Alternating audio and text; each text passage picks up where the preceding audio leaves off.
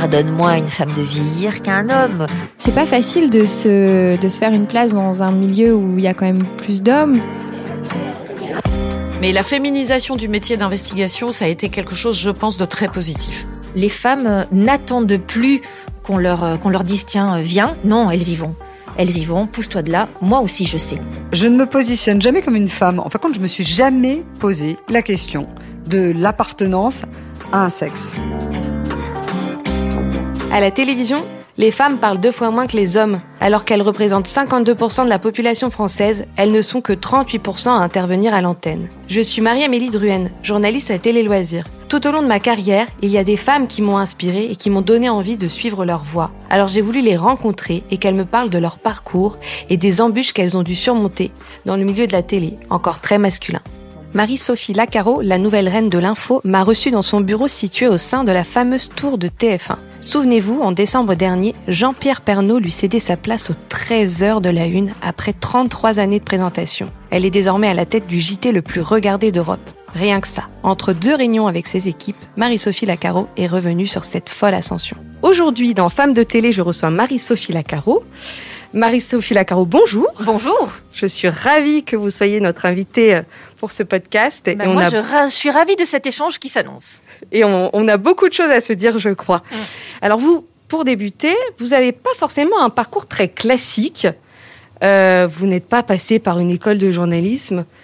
Et pourtant, comment tout a débuté? J'ai envie d'en savoir un peu plus sur vous. C'est vrai que je n'ai pas un parcours classique et je m'en rends compte quand euh, euh, des jeunes viennent en stage ou me questionnent sur mon, sur mon parcours.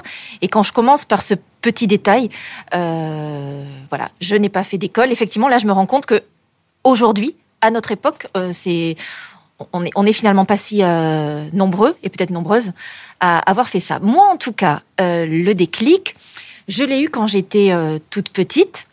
Euh, c'était dans mes années collège. Et euh, alors, c'est pas euh, c'est pas des, des, des, familles ou des proches qui m'ont donné cette envie-là, parce que vraiment autour de moi, euh, personne, absolument personne, n'était dans le milieu du journalisme. Ce qui m'a donné envie, je pense que c'est des, euh, euh des figures à l'antenne. Je pense à Marie-Laure Augry, Anne Sinclair, Christine Ockrent. Et, euh, et c'est surtout cette envie, en fait, de faire du reportage et d'aller euh, et d'aller sur le terrain, d'aller faire des rencontres et de comprendre le monde. Voilà. Hein, quand j'avais 13 euh, ans, donc je, le situe à peu près vers mes 13 ans, c'était ça l'idée l'idée première. mon parcours, il est pas il est il est pas banal parce qu'effectivement, donc le point de départ, c'est que je connais personne. Euh, la suite, c'est qu'effectivement, je ne fais pas d'école de journalisme. J'en ai l'envie j'en ai l'envie, je passe les concours. Euh, il y en a un que je réussis euh, à l'écrit, je rate l'oral, c'est le CELSA à Paris. Et là, je me dis, il faut que je prenne une année complète à faire des stages, un maximum de stages, pour m'armer au maximum et, faire en sorte que je n'échoue pas une seconde fois à l'oral. Et pendant cette année-là, on m'a proposé du travail. Et j'ai beaucoup hésité. J'ai beaucoup hésité avec mes parents. Là, pour le coup, c'est vraiment, vraiment euh, une réflexion qu'on a menée tous les trois. Euh, en gros, euh, voilà, est-ce que, est-ce que j'y vais? Est-ce que je, est-ce que je ne me donne pas quand même une, une deuxième chance? Est-ce que, est-ce que cette école ne va pas me manquer? Euh, Et ben finalement, non, j'ai décidé, euh, j'ai décidé d'y aller. Et bon, je ne regrette pas je pense qu'on apprend vraiment sur le terrain, finalement, ce métier. Oui. Si on peut donner un conseil à ceux qui veulent se lancer, c'est finalement ça. Alors oui, c'est vrai, c'est un métier qu'on apprend énormément sur le terrain. Et effectivement, même quand on sort d'école, on cherche d'abord à faire, faire ses armes euh, sur le terrain. Mais, mais pendant plusieurs années, je peux dire que j'ai eu la sensation que l'école me manquait.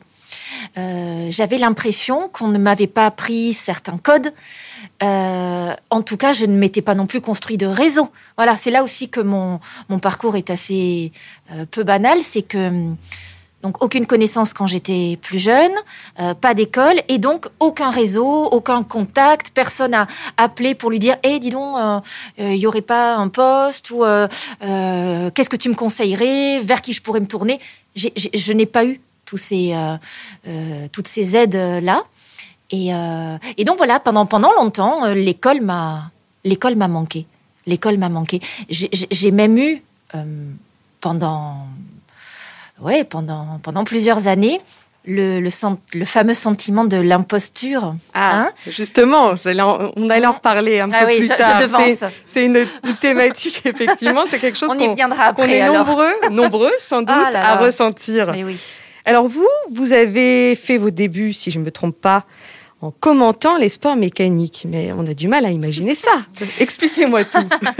Donc effectivement, pendant cette année euh, que j'ai prise pour faire un maximum de stages, on me propose, enfin, je- je- j'entends, euh, enfin, mon cousin, euh, un de mes cousins m'appelle et me dit, dis donc, je, j'ai entendu parler d'une chaîne sur Paris, ils cherchent des, des filles pour, pour parler de sport mécanique, ils veulent lancer une chaîne sur l'automobile et ils cherchent des, des femmes pour incarner leur programme. Ah, je me dis, tiens donc, avec mon papa et mon frère, on a fait beaucoup de raids en 4x4 euh, dans le désert. Je me dis, il y a peut-être une carte à, une carte à jouer. J'appelle la chaîne qui me dit, oui, oui, envoyez un CV et puis on regardera ça. Et je dis, bah non, je, je vais venir. Ah, et là, j'ai senti que la conversation n'était plus la même. Ah bon, vous allez venir sur Paris? J'étais sur Montpellier à l'époque. Ah bon, vous allez venir sur Paris? Oui, oui, je vais venir. Bon, donc là, je pense qu'ils ont senti qu'il y avait La motivation. beaucoup d'envie et de motivation. Et donc, ça s'est débloqué comme ça. En fait, j'ai saisi une opportunité. À l'époque, euh, beaucoup se disaient qu'il était de bon ton de mettre euh, des femmes euh, à l'antenne pour parler de sport. Eh bien, j'en ai, j'en, ai profité. J'ai saisi cette occasion. Et justement, quand vous débarquez dans ce monde des sports mécaniques très masculin, Mm, mm. est-ce qu'on vous fait sentir que vous n'êtes pas du tout à votre place ou finalement, est-ce que vous sentez que on vous laisse votre chance Oui. et que vous êtes légitime sur ce sujet Alors, je, je sens euh, qu'on me laisse ma chance, mais parce que ça sert un propos et une envie euh, de certains dirigeants, euh, tant pis, je prends.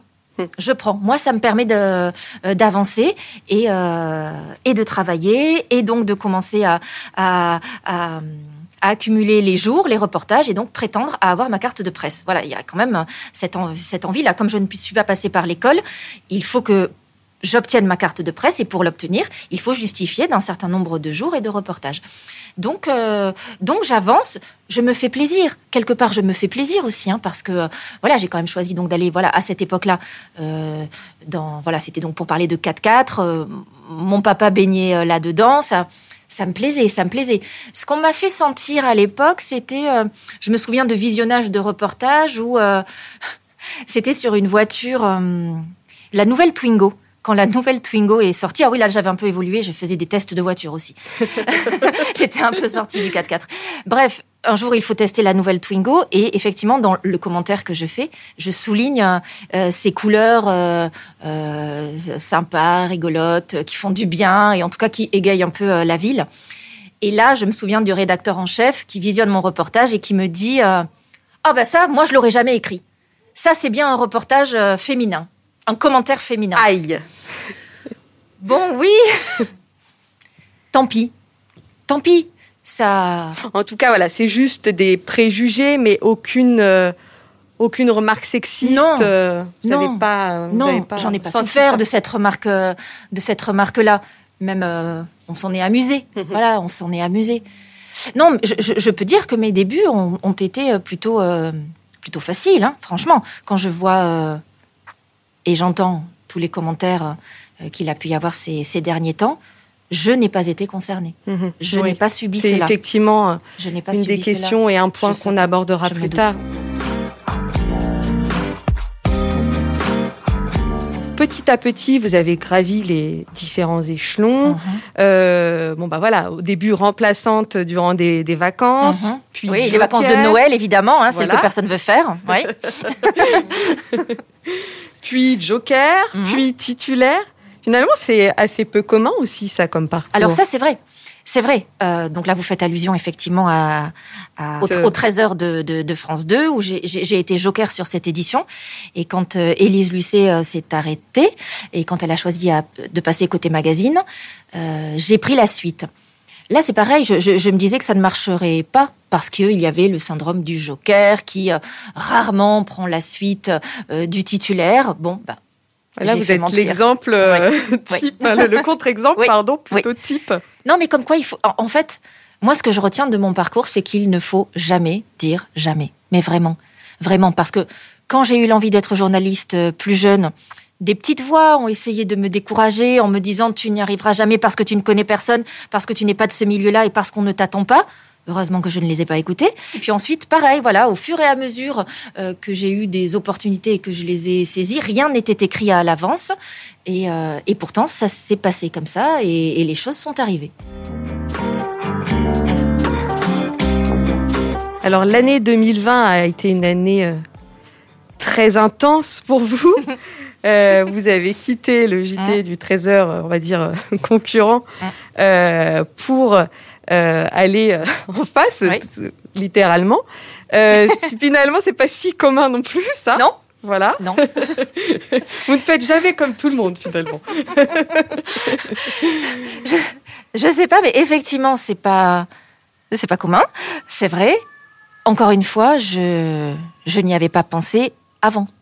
Je n'y avais absolument pas pensé avant qu'on me fasse, euh, Avant que coup de fil. TF1 me fasse cette proposition, avant que Thierry Tuilier et, et Gilles Pélisson euh, me, me, voilà, m'annoncent et que euh, Jean-Pierre quittait le 13h de TF1 et qu'il souhaitait que ce soit moi qui, qui prenne la suite. Donc, euh, ben encore une fois, j'ai accueilli la proposition, j'ai euh, j'ai réfléchi très très très vite euh, parce que très vite ça m'a semblé euh, très Une intéressant, évidence et- ouais, très intéressant et et oui, une évidence quand j'ai commencé effectivement à, me plonger vraiment dans dans, dans ce qu'est ce journal de, de 13 heures de TF1 et j'ai eu envie, oui, de l'incarner, de le porter. Euh, très vite, effectivement. Mais euh, voilà, là encore, rien n'était écrit et en tout cas, euh, même pas anticipé et même pas dans un coin de ma tête. Et en plus, on peut se dire que c'est pas si simple de remplacer Jean-Pierre Pernaud. Donc il y a aussi ce poids-là, j'imagine, de se dire waouh, remplacer quelqu'un qui est resté quand même 33 ans, si je me trompe pas, Ouais. au journal télé du 13h. Waouh, c'est exactement la, la petite réflexion que j'ai dû avoir dans ma tête quand, euh, Quand vous avez reçu le quand, coup de quand, fil. quand Thierry Tuilier me l'a, proposé. Waouh. Euh, bah oui, parce que euh, parce que avant même cette euh, proposition, évidemment, il y avait régulièrement ces, ces rumeurs sur le départ de Jean-Pierre. Et, euh, et j'étais la première à me dire, Oh, mais qu'est-ce que ça va être compliqué pour celle ou celui qui prendra la suite. Euh, Jean-Pierre est un monument, ce journal de 13 heures est, est, est, est très puissant. Ça va être compliqué pour, euh, pour celui qui prendra la suite. Bon, bah, il se trouve que c'est moi. Et euh, bah, vous voyez, c'est marrant parce qu'au final, j'ai, j'ai pas eu peur de dire oui. J'en ai eu envie. Et, euh, et, et je le vis très bien. Il a lui-même, Jean-Pierre Pernaud, a passé 33 ans Mm. euh, sur ce fauteuil du JT. Mm. Est-ce que vous avez envie de suivre le même chemin? Je sais pas si je me souhaite d'y rester euh, 33 ans. Je, je, je cache pas mon âge. hein, donc 45 plus 33, ça fait quand même 78. Euh, je, honnêtement, je sais pas. hein. Alors, y rester longtemps, ça, j'en ai très, très, très, très envie. J'ai envie de m'installer dans une relation euh, que je vais euh, construire et j'ai déjà commencé avec les téléspectateurs. Oui, j'ai envie de m'inscrire dans la, dans la durée. J'ai envie de, envie de porter haut les couleurs de ce journal euh, le plus longtemps possible, travailler avec, euh, avec les équipes, le faire euh, euh, évoluer en douceur. Voilà, tout ça, oui, j'en ai très, très, très envie. Maintenant, euh, encore une fois, je, je me suis pas fixée de, de, de, de, de, De point final. de- Le plus longtemps possible, voilà, le plus longtemps possible sera le mieux. Il y a quelque chose d'intéressant quand vous dites le faire évoluer en douceur. Hum. Parce que voilà, il faut pas trop brusquer non plus les téléspectateurs Oui. qui étaient habitués à Oui. un, cet- un certain ton Oui. et à, à du contenu. Justement, comment est-ce que vous comptez vous y prendre pour mettre votre, votre petite Oui. patte? Alors, je, quand je dis voilà, effectivement, faire évoluer ce journal euh, euh, en douceur, c'est donc respecter sa ligne, et ça, j'y adhère à 100%, donc euh, ça me ça me convient vraiment euh, parfaitement. Euh, donc respecter cette ligne de ce de ce journal, très ancré dans les euh, dans les régions, avec ses problématiques des territoires, parler des, des traditions, mais aussi aussi garder un œil ouvert sur la société dans son ensemble. Notre société évolue, et j'ai envie d'accompagner cela. J'ai envie de parler au, au plus grand nombre. Euh, j'entends parfois les critiques sur le fait que euh, ce journal serait le journal des, retraités. Non, je ne suis pas d'accord. Je ne suis pas d'accord. Ce journal, il parle à ceux qui ne travaillent plus, mais à ceux qui travaillent, à ceux qui aimeraient travailler, à ceux qui en font beaucoup, à ceux qui en font moins, à ceux qui ont des loisirs, à ceux qui n'en ont pas. Enfin bref, aux familles, euh, aux plus jeunes, aux moins jeunes. Et, et ça, j'ai vraiment envie de, de creuser euh, ce, euh, ce sillon. Donc faire évoluer ce journal en douceur en continuant euh, de, de m'appuyer sur ces marqueurs qui sont très forts et en les faisant, euh, voilà, aller vers euh, euh, donner la parole, en tout cas continuer de donner la parole à, à ceux qui l'ont moins ailleurs, tendre le micro à ceux qui ont des choses à nous dire dans nos, dans nos régions, dans nos villages, euh, qui parfois se sentent euh, oubliés Mhm. euh, de la capitale et, et du lieu de, de pouvoir où sont prises les décisions. Et j'ai envie qu'on les entende, ces, ces gens-là, j'ai envie qu'on les voit. Euh, moi, il y a encore euh, 4-5 ans, euh, je vivais dans la région toulousaine, donc euh, voilà, certaines euh, incompréhensions, attentes, euh, colères, j'ai pu les ressentir moi-même. Donc j'ai envie de, de porter cette, ces voix-là, en tout cas. Oui. Vous évoquiez les éventuelles critiques. Est-ce que vous, c'est quelque chose auquel vous faites attention, les critiques que vous pouvez entendre depuis votre arrivée, euh, vous pouvez lire depuis votre arrivée euh, J'essaye de, j'essaye de beaucoup me protéger par rapport à, à cela. Euh, je ne vais pas lire euh, tout ce qui se dit, tout ce qui s'écrit. Euh, voilà, moi je veux me concentrer à ma tâche qui est de porter ce journal de 13 heures tous les jours avec une feuille blanche au départ et tout est à reconstruire chaque jour. J'adore ça. J'adore cette, cette, cette notion de, de labeur et de se remettre à la tâche euh, tous les jours. Euh, on peut se féliciter quand on sort d'un journal et se dire on a, on a bien traité l'actualité, on a été, euh, on a été là où il fallait. Très bien. Mais le lendemain, il faut refaire pareil, peut-être mieux et Se différemment, et toujours se remettre en question. Mhm. Et ça, c'est ce qui me plaît le, le- le plus dans ce, dans ce métier de présenter un journal. Est-ce que vous considérez que vous êtes arrivé au must de votre carrière en, en accédant à la présentation du, du journal télévisé du 13h de TF1 Euh, alors, encore une fois, comme je ne m'étais fixé aucun plan, je, ne- je ne peux pas dire si je suis arrivée là où je voulais euh, être. Euh, maintenant, effectivement, euh, être aux manettes de ce, de ce 13 heures de TF1, c'est... euh, oui, c'est fantastique. Oui, oui, c'est fantastique. Parce que ce journal euh, est le plus regardé d'Europe, oui. Euh, mais parce que ce journal reflète aussi une vie qui me, tient à cœur euh, et met en avant les régions, les territoires. Et, j'ai ça au fond de moi. Donc, donc, je ne sais pas si je suis arrivée au summum, mais en tout cas, je suis arrivée à la place où je me sens bien et, euh, et où je me sens légitime. Tiens, pour revenir euh, au début de notre, euh, de notre conversation. Mais voilà, mais c'est important, je me sens... je, oui, je me sens, je me sens à ma place. Je me sens à ma place. On a parlé de la journaliste, j'ai envie un petit peu de parler de la maman. Euh, comment est-ce que vous arrivez à concilier? Vous me dites que vous avez des, des journées euh, qui commencent à 6 heures du matin, qui sont très denses, et ça, je l'imagine bien. Oui, Et mais à comment 6 est-ce heures, la maison dort encore. L'avantage, c'est que déjà, je prends de l'avance. Vous voyez? C'est ça. Comment est-ce qu'on Ça, arrive déjà, à concilier tout ça Alors, avec une vie euh, Ben là encore, je pense que j'arrive à concilier, mais comme tant d'autres femmes euh, le font. Et euh, bah, moi, je me fixe quand même de pas rentrer trop tard à la maison. Voilà, déjà rien que ça, euh, pour pour être là, pour euh, pour euh, pour les devoirs, pour euh, débriefer la journée, pour avoir du temps ensemble. J'en ai besoin pour mon équilibre. Et donc, euh, je privilégie ça. Le 13h, c'est la meilleure édition pour une maman. voilà. Les journées ne sont pas... Enfin, je, je termine pas comme J, là, 21h, vous voyez, après le 20h. Donc, euh, donc, je suis là très tôt, mais à, à 18h, il faut que je sois avec les miens. Mhm. C'est important pour vous Hein de passer ce temps-là et c'était primordial Oui. de laisser de la place Oui. Oui. à votre vie de famille. Oui. Oui, parce que j'en ai besoin pour mon équilibre. Mhm. Donc, euh, voilà. Et pour tenir sur la durée, il faut, il faut savoir s'écouter. Vous avez deux fils, hein, c'est ça? Oui. Est-ce que ça vous a valu quelques sacrifices, justement, toute cette carrière professionnelle riche, Hmm. des sacrifices qui, qui ont aussi un peu pu peser sur Oui. votre vie de Ah oui. famille? Ah, vous voyez, vous parlez de sacrifice, ça fait tilt. Euh, oui, bien sûr, euh, toutes les années où j'ai été joker, j'ai sacrifié mes vacances en famille. Oui. J'ai- pas eu d'été pendant euh, un moment. Euh, ça, c'était pas évident. C'était pas évident au mois de juin quand euh, tout le monde autour de vous euh, fait des projets. et tu vas aller où? Tu vas faire quoi? Bon, ben, Mm. nous, il n'y avait pas. Voilà. Donc, on parlait de travail. Oui, il y a eu quelques sacrifices. Et ce qui vous ont fait ressentir ça, vos enfants Non, non, pas du tout, parce qu'après on s'arrangeait. Hein, il venait, euh, il venait avec moi. euh, je, je, je, l'ai retrouvé aussi le week-end. Enfin bref, on a, on a toujours fait en sorte que euh, tout se passe en douceur et, et que surtout, surtout, surtout, on se manque pas trop les uns les autres. Mais non, ils me l'ont jamais fait. ils ne me l'ont jamais reproché. ben, parce que voilà, tout a toujours été accompagné, expliqué.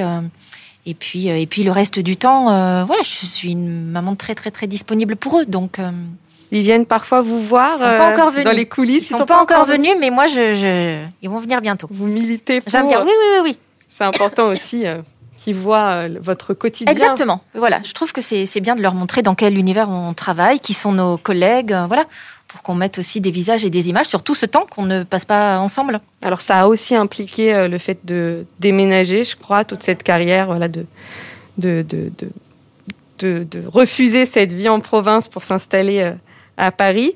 Est-ce que ça a été compliqué pour vous ça? Euh, oui, c'était un, c'était une sacrée décision à prendre et qui, euh, engageait euh, toute la famille. Donc là aussi, vous parliez de sacrifice. Quelque part, on a, voilà, on, on a Mhm. accepté de, de changer de vie. Alors là encore, hein, c'est pas exceptionnel. Il y en a plein qui, qui font ça. Il y a pas de problème. hein. Je cherche pas du tout à m'apitoyer sur euh, sur mon sort, mais voilà, il a fallu faire un choix. On a renoncé à, à pas mal de choses. On a renoncé à une certaine qualité de vie, en tout cas qui, qui comptait euh, pour nous. On en a trouvé une autre. Voilà, on a trouvé un autre équilibre. Tout va bien. Mais effectivement, il a fallu, euh, il a fallu faire un choix et qui a engagé toute la famille. C'est pas évident ça pour une maman d'être euh, celle qui porte euh, tout ça. C'est des, c'est des, c'est des, c'est des moments dans une vie et encore une fois, voilà. Tant d'autres euh, vivent plus compliqués et nous, on n'a pas changé de pays, on a juste euh, traversé la France. Ça va, ça va. Faut relativiser. Il y a quelque chose que j'ai remarqué sur les plateaux télé, c'est que les femmes souvent portent des hauts talons et vous en faites partie. Et Oui. pourquoi donc? Parce que j'adore ça. Tout simplement. Parce que j'adore. Et que hors euh, antenne, j'en porte aussi. Je trouve ça beau. Et, euh, et si vous faites effectivement donc allusion à cette euh, féminité, euh, Tout à fait. mais moi, je, je, je l'assume. Je suis femme, oui. Et j'aime les talons. Et euh, je ne les mets pas pour euh, représenter quoi que ce soit. Mhm. Je les porte parce que j'en porte tout le temps et, euh, et parce que j'aime ça et parce que je trouve ça féminin et, et je n'ai pas envie de gommer ça. Oui, c'est important pour vous d'assumer cette féminité. euh, Mais la question ne se, encore une fois, voilà, c'est une question que je ne me, que je ne, que je ne me pose pas au quotidien. euh, bah oui, j'aime bien les, j'aime bien les, les, vêtements, euh, j'aime bien la mode, euh, j'aime bien les hauts talons. pourquoi je changerais à l'antenne? C'est là que je ne serai plus moi finalement, et c'est là que je tricherai. J'ai pas envie de tricher. On connaît aussi les inégalités qui peuvent persister de salaire entre les hommes et les femmes. hein. Ça, c'est valable dans toutes les professions, y compris dans votre profession. Est-ce quelque chose que vous avez ressenti, ça, au long, tout au cours de votre carrière? Oui, oui, la, question de l'inégalité euh, salariale pendant, euh, euh, pendant plusieurs années, ça a été, ça a été un, sujet sans aucune justification entendable. Voilà. Mais, mais effectivement, nous, les, les, les, femmes, je crois qu'on on ne sait pas, on ne sait pas aller demander, on ne sait pas aller réclamer. Euh. C'est vrai. Il y a encore un, un, un sacré chemin, euh, un sacré chemin à faire de ce, de ce côté-là. Il y a que- des évolutions, hein, il y a des évolutions, mais, mais mais ça il reste, reste encore, euh, bien pas, mal, réel. euh, pas mal d'égalité. Est-ce que vous, à titre personnel, vous avez dû taper du poing sur la table pour dire, bah voilà, moi, je ne vois pas pourquoi j'aurais moins qu'un homme? Non, j'ai jamais fait ça en même temps. c'est vrai que je, je ne suis jamais allée euh, euh, taper euh, le, point, le point sur la table. Non. Non. C'est sûr que ça reste toujours un sujet assez délicat de C'est vrai, hein. négocier son salaire. Oui, oui, oui. Il y a encore ce syndrome de l'imposteur pour certaines qui fait- refait Ouais, surface aussi. fait- Voilà, c'est ça. Est-ce que c'est le syndrome de l'imposteur qui, euh, qui nous freine à ce, à ce moment-là? Est-ce qu'on est qu'on consacre toute notre énergie à, à autre chose Euh, Je ne sais pas. Alors, on en parlait tout à l'heure, le, le monde du journalisme sportif est euh, aujourd'hui euh, entaché par quelques polémiques euh, suite à la diffusion du documentaire porté par Marie Portolano, où des femmes témoignent euh, de cas de harcèlement, de sexisme qu'elles ont pu subir au cours de leur carrière. Euh, Est-ce que vous, c'est quelque chose que vous avez pu sentir, peut-être pas personnellement, mais auquel vous avez pu assister, ou de près ou de loin? Non, voilà, franchement, quand je regarde en, arrière, je n'ai jamais euh, euh, subi ce qu'elles décrivent et je suis euh, scandalisée d'entendre ce qu'elles ont enduré. Il y a des témoignages très, très durs dans, dans ce documentaire. Je n'ai pas subi cela. Et de près ou de loin, très sincèrement, très sincèrement, je n'ai pas observé cela. Vraiment. Donc, euh, tant mieux. Je me dis que, voilà, au moins, j'ai- eu cette chance. Euh, tant mieux qu'elle parle euh, aujourd'hui. C'est important que la parole se libère bien sûr, aussi. Bien Mhm. sûr, bien sûr.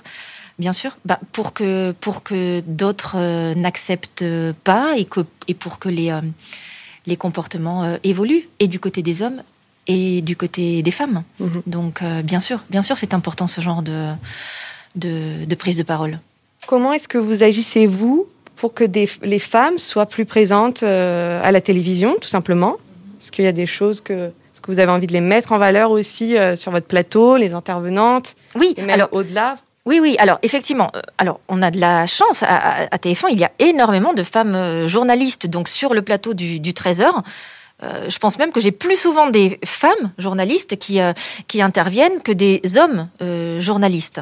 Il arrive aussi que le matin, quand on commence notre, notre conférence de rédaction, qu'il y ait plus de femmes que d'hommes autour, euh, autour de la table, entre euh, les chefs de service, les journalistes qui viennent, etc. etc. Euh, et nous, dans l'équipe du Trésor, on est quatre rédacteurs en chef, deux femmes, deux hommes. Donc, moi, j'ai plutôt l'impression de baigner dans un univers où les femmes sont très représentées et, et reconnues. Et reconnues pour, euh, pour leur talent, leurs compétences. Enfin bref, elles sont là parce qu'elles sont de bonnes journalistes. Point final. Là encore, c'est plus un sujet. Mhm. J'ai l'impression, euh, en tout cas moi dans mon environnement, que ce n'est plus un que ce n'est plus un sujet. Et vous savez, même quand on quand on fait le choix de euh, euh, d'aller chercher euh, euh, un expert ou, ou une experte, on n'en est plus à se dire comme, on- comme ça s'est peut-être passé à une époque. Allons chercher une Mhm. femme. Non, c'est fini. Je, je pense qu'on a la enclenché. Je pense qu'on a enclenché euh, autre chose. Et euh, en ce sens, je trouve que la, la, la démarche qu'a initiée euh, TF1 il y a quelques, euh, quelques semaines, à l'occasion de la Journée internationale des droits des femmes, euh, en lançant une promotion d'expertes, mais je trouve ça très intéressant parce que, en fait, les expertes, elles sont là. Elles sont là. Euh, Peut-être que certaines hésitent encore à, à, à à, à franchir le, le cap, à, à oser dire oui quand on leur demande de prendre la parole. Et en, en, en montant une promotion d'expertes, 15 femmes qui vont être accompagnées, parrainées par des journalistes de la, de la maison, du groupe, du groupe TF1, on va leur donner des armes et elles vont se sentir euh, plus fortes, elles vont bomber le torse et elles vont prendre la place. Moi, je pense qu'on en est là. On en est à ce moment où euh, les femmes euh, n'attendent plus qu'on leur, qu'on leur dise tiens, viens. Mhm. Non, elles y vont.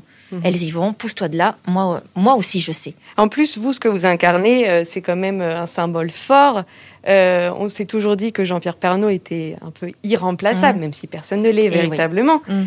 Et, euh, et voilà, vous êtes euh, la femme qui est arrivée à le remplacer. Finalement, c'est quand même un symbole très fort. Alors, je, je, je, comprends ce que vous voulez dire. Maintenant, je pense que là aussi, j'ai eu de la chance, c'est que je suis arrivée euh, à prendre la suite de, de Jean-Pierre, mais il m'a aussi accompagnée. Et ça, c'était très important. On a été dans une transition très fluide on a eu du temps. Pendant deux mois, j'étais euh, euh, ici aussi avec euh, dans les bureaux de TF1 ou en région avec les correspondants de, de TF1. Et, et Jean-Pierre a, a, accompagné cette transition. Le fait qu'il m'invite à la fin de son dernier journal, c'est pas rien. Dans, dans, dans le monde des médias, on a pas été habitué à des mm. transitions euh, comme euh, comme celle-là, donc euh, je le remercierai jamais assez. Mais effectivement, cette transition, elle a été construite, mûrie, pensée et accompagnée. Et, et là, oui, je, ben là, je, je remercie Jean-Pierre, Thierry, Gilles, trois hommes, d'accord, c'est vrai, mais je les remercie. vous ont donné votre Très fort. Et Jean-Pierre, est-ce qu'il continue à échanger avec vous, à vous donner des conseils, à vous dire voilà, je vous ai regardé alors, on se tutoie déjà. et, euh, et ça arrive, ça arrive. On a, on a déjeuné ensemble euh, il, y a, il y a quelque temps. Euh, oui, on échange parfois. Et en même temps, Jean-Pierre, il a plein d'autres oh émissions et, et, projets à, à porter. Donc, je, je, on n'échange pas tous les jours. On n'échange pas tous les jours, mais je sais qu'il est là. Ça, je sais qu'il est là. Si j'ai besoin de poser une question, je sais qu'il euh, qu'il répondra et qu'il euh, qu'il m'écoutera et, qu'on aura un échange euh, constructif. Ça, j'en suis certaine. Et vous vous tournerez de suite vers lui si un jour vous avez un, ah oui, oui, je, problème à résoudre. Oui, je, pourrais, je pourrais avoir le réflexe de, de l'appeler. Oui, oui, vous imaginez, 33 ans euh, aux manettes de ce, de ce journal, il a construit mmh. ce, ce 13 heures il l'a construit. Il a construit le réseau des, euh, des correspondants en région qui signent 80% des, des reportages. Donc, euh, oui, oui, oui, oui, oui. Bah, s'il y a un avis euh, à aller chercher, c'est celui de Jean-Pierre, oui, clairement. Dans un moment de doute. le oui. numéro de Jean-Pierre. C'est le C'est l'appel à un ami. C'est l'appel à un ami, exactement.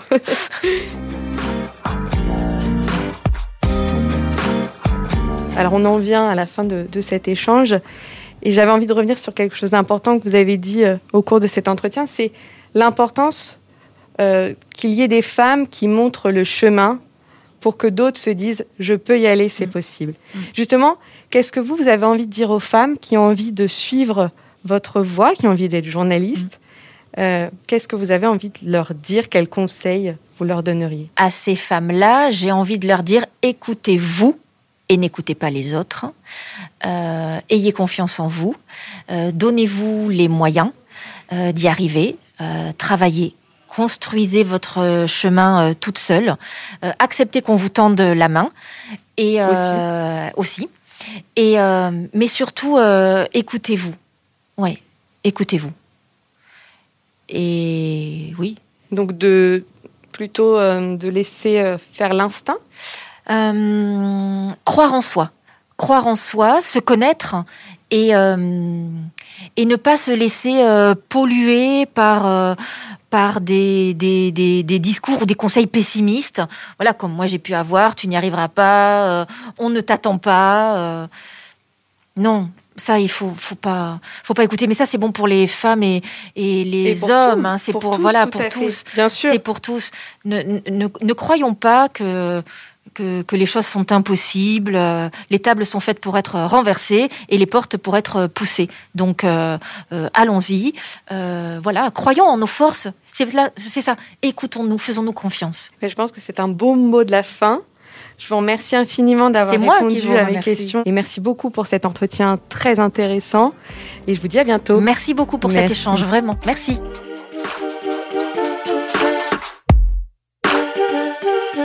Et je rappelle que vous pouvez retrouver le podcast Femmes de télé sur Deezer, Spotify, Apple Podcasts et toutes les plateformes de podcast.